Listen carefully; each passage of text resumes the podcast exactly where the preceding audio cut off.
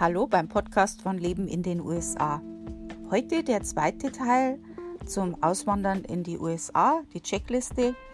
Und ähm, da habe ich heute ein paar Tipps für euch von Sachen, die man auch schon machen kann, bevor man das Datum weiß, wann man auswandert. Äh, und zwar diesmal geht es um Ärzte, Behörden, Bank, solche Sachen. Äh, äh, das sind jetzt die heutigen Themen. Vorab möchte ich noch sagen, also für diejenigen, die das, den letzten Podcast nicht gehört haben, ähm, ihr braucht euch jetzt, wenn ich Links oder so nenne, braucht euch das nicht aufschreiben. Es gibt einen sehr ausführlichen Artikel zu dem ganzen Thema, zu der ganzen Checkliste, auch zum Ausdrucken als PDF auf meinem Blog. Ähm, und ihr findet alle Links, die ich anspreche, ganz einfach, indem ihr auf meinen Blog geht. Leben in den USA, alles zusammengeschrieben, lebenindenusa.com. Und wenn ihr da auf den, äh, auf den Menüpunkt Podcasts geht, dann werdet ihr alle Podcasts finden und dazu eben auch alle Links, also die ich dort anspreche, die werdet ihr da finden. Dann habt ihr das einfach.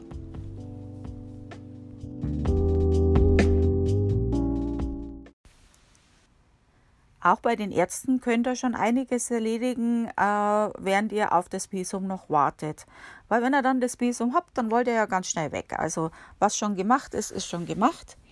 Und ähm, bei den Ärzten, das hat sich ja sicherlich schon rumgesprochen, in den USA ist ja dieses Versicherungssystem, was Krankheitsversicherung angeht, nicht so tolle.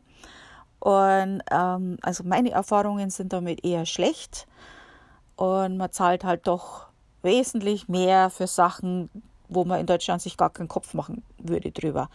Ähm, ja, und das könnt ihr jetzt schon alles vielleicht erledigen, einige Sachen vermeiden, die dort zum Problem werden könnten oder eben teuer werden könnten, sagen wir es mal so.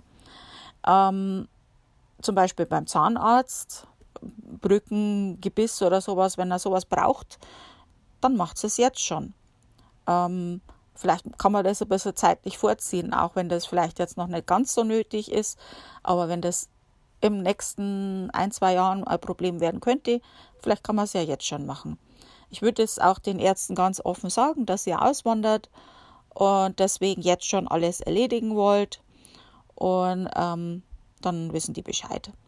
Äh, was ihr auch machen könnt, ist äh, Krebsvorsorge, also da alles abhaken und machen äh, falls da irgendein Problem ist.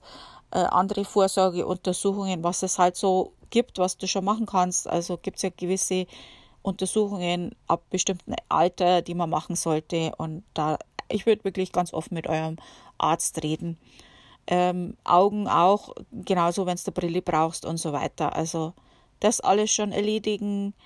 Ähm, was ihr auch machen müsst, ähm, das ist euch vielleicht noch nicht bewusst, äh, fürs Visum müsst ihr auch bestimmte Impfungen haben.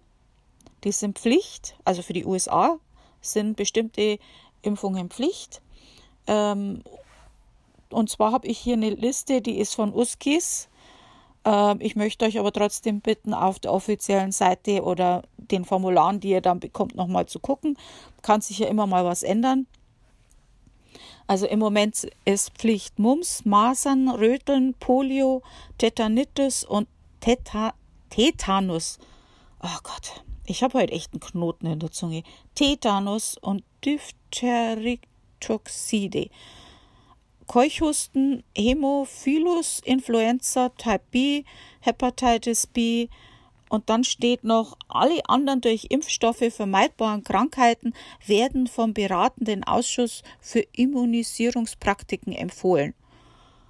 Also im Prinzip, lasst euch für alles impfen. ja, also so steht es halt da. Äh, natürlich auch, ich würde auch gleich einen äh, internationalen Impfschein ausstellen lassen. Ich weiß nicht, ob die das inzwischen schon sowieso machen.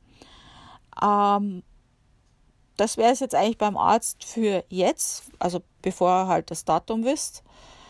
Ähm, na, da kommt es natürlich auch auf euch drauf an, was ihr so für Probleme habt, das ist klar. Aber so für, die, für den normalen Auswanderer reicht es jetzt erstmal. Und nun geht es weiter mit den Behördengängen. Wir lieben das ja. Wir alle gehen ja unheimlich gern zu den Behörden, nicht? Du nicht? Oh, Gut, da hast du jetzt aber einiges zu erledigen. Ne? Also fangen wir mal an mit dem Führerschein. Also gleich vorab Führerschein, ich kann euch keine Eine-Satz-Lösung geben, weil jeder Staat hier seine eigenen Regeln hat. hat. Ich kann jetzt nicht 50 Staaten aufzählen, welcher Staat welche Regeln hat.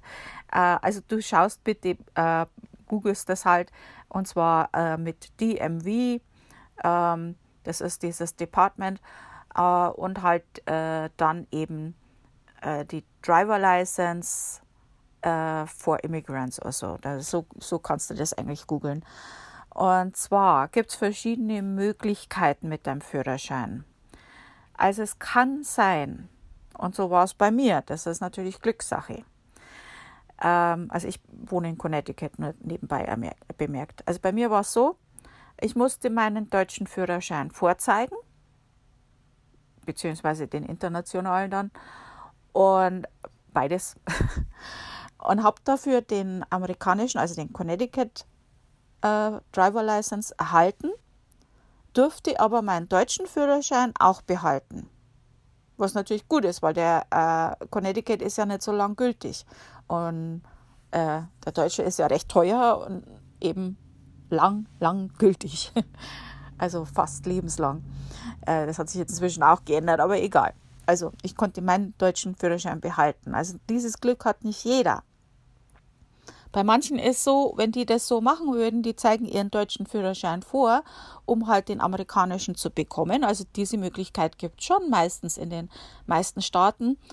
Aber dann müssen sie den deutschen abgeben. Dann wird der entweder entwertet oder die schicken den zurück nach Deutschland oder so. Äh, ich habe jetzt von, ich glaube, Kalifornien macht es so, die äh, stanzen den dann. Da wird ein Loch reingestanzt, dass der ungültig ist. Toll, ha? ja, äh, da, deswegen machen das viele, dass die eben nicht ihren deutschen Führerschein vorzeigen, sondern eben dann den amerikanischen Führerschein machen und den deutschen einfach behalten. Also diese Möglichkeiten habt ihr. Also da müsst ihr euch informieren, wie da die Regeln sind. Äh, jeder Staat, wie gesagt, macht das anders. Äh, was natürlich sinnvoll ist, weil ihr wollt ja nicht gleich, wenn er dorthin kommt, äh, das erste, was ihr machen wollt, ist ein Führerschein. Äh, ihr wollt ja ein bisschen Zeit haben. Deswegen wäre es natürlich schon sinnvoll, den internationalen Führerschein zu haben. Rein theoretisch, also ich bin mir da jetzt nicht ganz sicher. Ich bin kein Anwalt und ich kann euch da keine Garantie geben. Aber so wie ich das rausgelesen habe, ist es eigentlich vom Gesetz her äh, auch okay, nur mit dem deutschen Führerschein in den USA zu fahren. Das kann aber auch sein, dass das bloß für einige Staaten ist. Also wirklich, da, das weiß ich nicht. Äh, aber und deswegen ist es auch egal, ob, ich das, ob, ob das so ist oder nicht. Ich würde euch wirklich, wirklich empfehlen, den internationalen Führerschein dabei zu haben, weil das nützt euch nichts, wenn ihr das rechtlich dürft und der, der Polizist weiß es nicht oder das ist dem egal. Der will das auf Englisch lesen, was da steht. Ist ja auch verständlich irgendwo. Das nützt dem ja nichts, wenn es da auf Deutsch steht.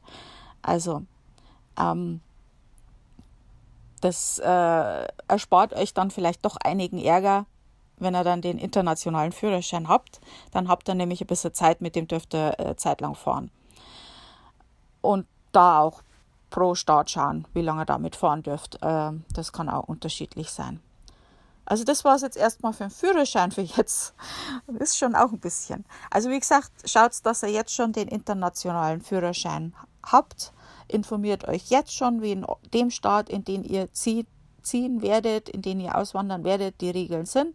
Das sind Sachen, die könnt ihr jetzt schon erledigen. Dann habt ihr es nachher leichter. Ja, dann bringen wir jetzt mal unsere Dokumente in Ordnung. Als, als erstes schon mal gleich in den Pass schauen, ob der verlängert werden muss. Äh, was ihr auch machen könnt, das habt ihr wahrscheinlich schon, wenn ihr das Visum schon beantragt habt, internationalen Lebenslauf ausstellen lassen. Da würde ich mir gleich ein paar Kopien äh, voraus bestellen, also damit ihr da eben das nicht von den USA aus beantragen müsst, wenn ihr das für irgendwas braucht. Ähm, dann kommt es jetzt darauf an, ob ihr jemand habt, bei dem ihr zum Beispiel Dokumente unterstellen könnt, zum Beispiel eure Eltern oder so, dann würde ich euch raten, zwei Ordner zu machen. Also jeder hat ja so einen Ordner mit Dokumenten zu Hause. Dann äh, macht euch einen sehr, sehr kleinen Ordner für Sachen, die ihr mitnehmt. Und da wirklich schauen, dass ihr wirklich nur mitnehmt, was ihr braucht. Weil alles, was ihr mit rübernehmt, kostet euch Geld. Und äh, Papier ist schwer und das ist Ballast. Und da schaut er, dass er das ausmistet und nur mitnehmt, was er braucht. Ähm, den anderen Ordner, den er dort lasst, könnt ihr auch mal ein bisschen ausmisten. Da sind bestimmt auch Sachen drin, die inzwischen verjährt sind oder ähm, Sachen, die, nicht mehr, die kein Mensch mehr interessieren. da mal ein bisschen drüber gehen, schönen regnerischen Tag mal ausnutzen und ähm, dann könnt ihr das schon mal so machen. Was ich auch noch empfehlen würde, also damit halt nicht irgendwas verloren geht, da ist ja alles möglich. Ihr stellt es bei euren Eltern unter, die tun es in den Keller und dann habt ihr eine Flut. Oder ihr äh, schickt es in die USA vor und dann geht es auf dem Weg verloren. Äh, deswegen wäre es halt sinnvoll, euch äh, solche Sachen einzuscannen und eben in einer sicheren Cloud oder auf einer CD ähm, oder einen Stick zu speichern. Also da äh, das kann euch auch viel Ballast sparen mit Sachen, die ihr jetzt eigentlich nicht unbedingt braucht, aber wo ihr euch sicherer fühlt, wenn ihr es dabei habt. Ähm, dann könnt ihr das alles einscannen. So mache ich es übrigens auch, oder habe hab ich es gemacht mit Bildern. Äh, ich hatte unheimlich viele Fotoalben. Äh, ich bin da noch alt, oldschool. ich habe die auch vorgeschickt, aber ich habe die vorher alle eingescannt, weil ich halt Angst hatte. Ich habe es mit der Post geschickt äh, dass das äh, verloren geht. Gott sei Dank ist nichts verloren gegangen, aber das wäre unersetzlich gewesen. Ähm, ja. Ähm, was ihr auch machen könnt jetzt schon, äh, sind äh, Sachen beglaubigt übersetzen lassen. Und zwar äh, wichtige Zeugnisse, Gesellenbriefe, äh, Heiratsurkunde, Scheidungsurkunde, wenn ihr Witwer oder Witwe seid, natürlich äh, das, äh, wie heißt das jetzt, Todeszertifikat. Äh, solche Sachen könnt ihr jetzt auch schon erledigen. Was gemacht ist, ist gemacht. Weil wenn er dann das Visum hat, dann wollt ihr los, dann wollt ihr euch nicht mit solchen Sachen beschäftigen. Ähm, ja, also das ist mit den Dokumenten, was ihr jetzt schon machen könnt, da seid ihr schon mal einige Zeit beschäftigt. Zum Thema Übersetzungen habe ich für euch eine Empfehlung bzw. Werbung und zwar die Daniela Gotta. Das ist eine Diplom-Übersetzerin, Dolmetscherin, Sprecherin und Moderatorin, also sehr vielseitig. Ähm, einige Beispiele, was sie macht, was für euch halt interessant ist, sind zum Beispiel Übersetzungen, sprach- und fachübergreifend, beglaubigte Übersetzungen wie Zeugnisse, Rechtstexte, Verträge, Urkunden und so weiter, aber auch zum Beispiel Dolmetschen vor Ort und sie macht noch mehr.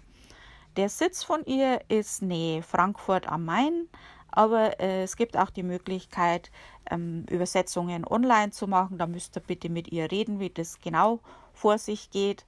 Äh, finden tut er sie ähm, online, hat sie eine Seite, die heißt danilingua.de also Dani wie der Name, die Abkürzung von Daniela, Dani Lingua wie die Sprache, alles zusammengeschrieben.de.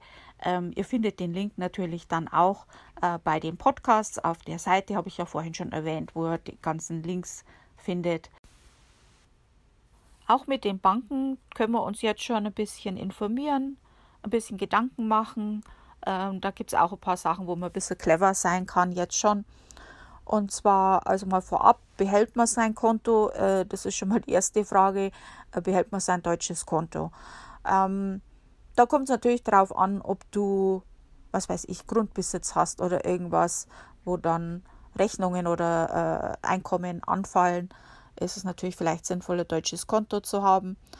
Ähm, ansonsten also wie ich damals ausgewandert bin, ich bin ja mit dem Verlobtenvisum rüber und mein Mann und ich, wir haben uns ja nicht so lang, also lang schon, aber nicht gut gekannt. Also wir haben nicht zusammen gewohnt vorher oder irgendwas. Ähm, und deswegen haben wir halt sehr viele Verwandte unabhängig voneinander geraten, ähm, dass ich mein deutsches Konto doch bitte behalten sollte, falls ich wieder zurück will. Also ich bin jetzt schon äh, fast sieben Jahre hier und immer noch glücklich verheiratet, sehr, sehr glücklich. Äh, ich habe es halt für deren Seelenfrieden eine Zeit lang behalten, aber auch so nach einem Jahr oder so habe ich das dann auch gekündigt, weil es einfach nicht nötig war. Ähm, es ist so ähm, für euch gut zu wissen, vielleicht auch äh, vorab. Ähm, inzwischen ist es so, dass du mit PayPal äh, fast alles zahlen kannst. Also wenn du zum Beispiel jemand, äh, äh, äh was weiß ich, Blumen schicken willst, du willst deiner Großmutter Blumen schicken, das kannst du mit PayPal zahlen von der USA aus. Da brauchst du kein deutsches Konto dafür.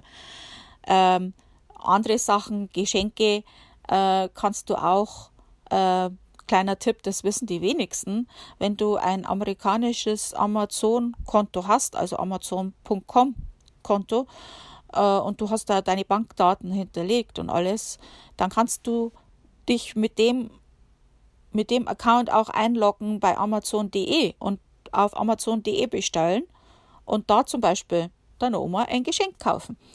Und dann hast du eben nicht die teuren Versandkosten. Also das ist alles machbar. Also für sowas brauchst du kein deutsches Bankkonto. Nur mal so schon mal vorab, weil viele denken, die brauchen das dann für sowas. Äh, das ist heutzutage wirklich nicht mehr nötig, aber vielleicht halt sinnvoll, ähm, falls du irgendwelche Sachen vergessen hast. Also wir werden ja später in diesen in diesem Podcast mit der Checkliste. In äh, weiteren Folgen äh, gehe ich noch weiter darauf ein, auf die Abmeldungen, wo man sich abmelden muss und so weiter. Falls du da irgendwas vergisst oder falls du äh, Nebenkostenabrechnung, du kriegst noch Geld oder äh, du hast noch Geld zu zahlen, dann ist halt schon gut, du hast noch dein Konto, falls sowas noch, noch kommt. Ähm, für eine Zeit lang. Also gut. Ähm, da würde ich mir jetzt aber schon mal Gedanken machen und mich informieren, wie schaut es mit deiner Bank aus, wenn du von deiner Bank in die USA Geld transferieren würdest oder umgekehrt. Und da würde ich mal ein bisschen vergleichen mit anderen Banken. Vielleicht ist da eine andere Bank besser. Vielleicht hast du da bessere Konditionen. Also wenn es dich jedes Mal 30 Dollar kostet, Geld von A nach B zu schicken, äh, ja, das muss ja nicht sein vielleicht. Also da einfach mal schauen. Äh, andere Sache ist auch, äh, das wissen die wenigsten, ähm, ihr kennt ja den Credit Score. Also habt ihr bestimmt schon gehört, also für diejenigen, für die das jetzt absolut neu ist, bloß ganz kurz, Credit Score ist ähnlich wie die Schufa in Deutschland, nur ist der Credit Score in Amerika viel, viel wichtiger. Also es ist halt, du brauchst das für bestimmte Handyverträge, du brauchst es, um eine Kreditkarte zu bekommen oder äh, Auto zu leasen oder äh, sogar für eine Wohnung zu mieten. Teilweise brauchst du einen Credit Score. Ähm, das Problem ist, äh, als Immigrant hast du keinen Credit Score. Was die meisten Amerikaner nicht verstehen, warum du keinen Credit Score hast. Das ist teilweise besser, einen schlechten Credit Score zu haben als keinen. ähm, gut, naja, ist jetzt ein bisschen übertrieben, aber gut, du musst halt schauen an deinen Credit Score, äh, dass du da schon ein bisschen äh, dir Gedanken machst. Und zwar ist es so, du kannst deinem Credit Score helfen mit der American Express Credit Card. Also im Prinzip, du hilfst, du machst deinen Credit Score nicht besser, aber wenn du in Deutschland schon eine American Express Credit Card hattest, kannst du in Amerika vielleicht auch eine bekommen. Wenn man jetzt die American Express äh, Karte dann hat in den USA, ähm, dann ist das schon sehr von Vorteil für den Credit Score, weil man nämlich äh, mit äh, der Kreditkarte gut den Credit Score aufbauen kann. Natürlich vorausgesetzt, dass du immer pünktlich alles zahlst. Ähm, also das ist äh, eine ganz gute Möglichkeit. Das ist so ein kleiner Trick, um das ein bisschen anzustupsen, den Credit Score, um ein bisschen den schneller äh, zu bekommen, den guten Credit Score. Äh, wenn du da mehr dazu wissen willst, ich habe noch ein paar so andere, paar andere kleine Tipps dazu auf meinem Blog, äh, wo du den Link findest. Das weißt du ja, das habe ich ja vorab alles schon erzählt.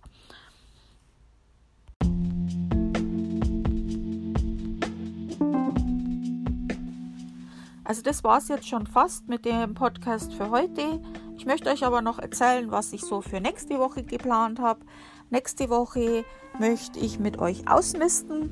Und zwar, äh, wenn man jetzt schon Ballast entfernt, ähm, dann kann man damit noch Geld machen. Also du wirst wahrscheinlich nicht alles mitnehmen in die USA.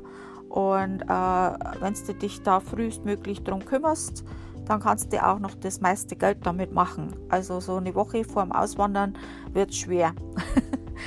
und äh, ist halt schade, wenn man dann Sachen wegschmeißt, wo man eigentlich noch Geld hätte bekommen können. Und das werden wir nächste Woche besprechen. Und ja, da freue ich mich, wenn ich euch dann wieder höre. Und ich bedanke mich auch recht herzlich fürs Zuhören. Äh, das freut mich wirklich sehr, dass der Podcast schon so gut ankommt. Der ist ja noch sehr neu. Und ähm, da freue ich mich immer auf alle Zuhörer. Und ich hoffe, dass ich euch da auch ein paar Tipps geben konnte. Äh, wenn ihr mit Anchor zuhört, äh, nur so am Rande, dann könnt ihr auch Sprachnachrichten senden. Äh, das würde mich mal so interessieren, wenn ihr jetzt was gehört habt, wo ihr sagt, also das habe ich jetzt echt nicht gewusst. Ähm, oder vielleicht habt ihr ja auch einen guten Tipp. Ähm, also dann, bis nächste Woche. Tschüss.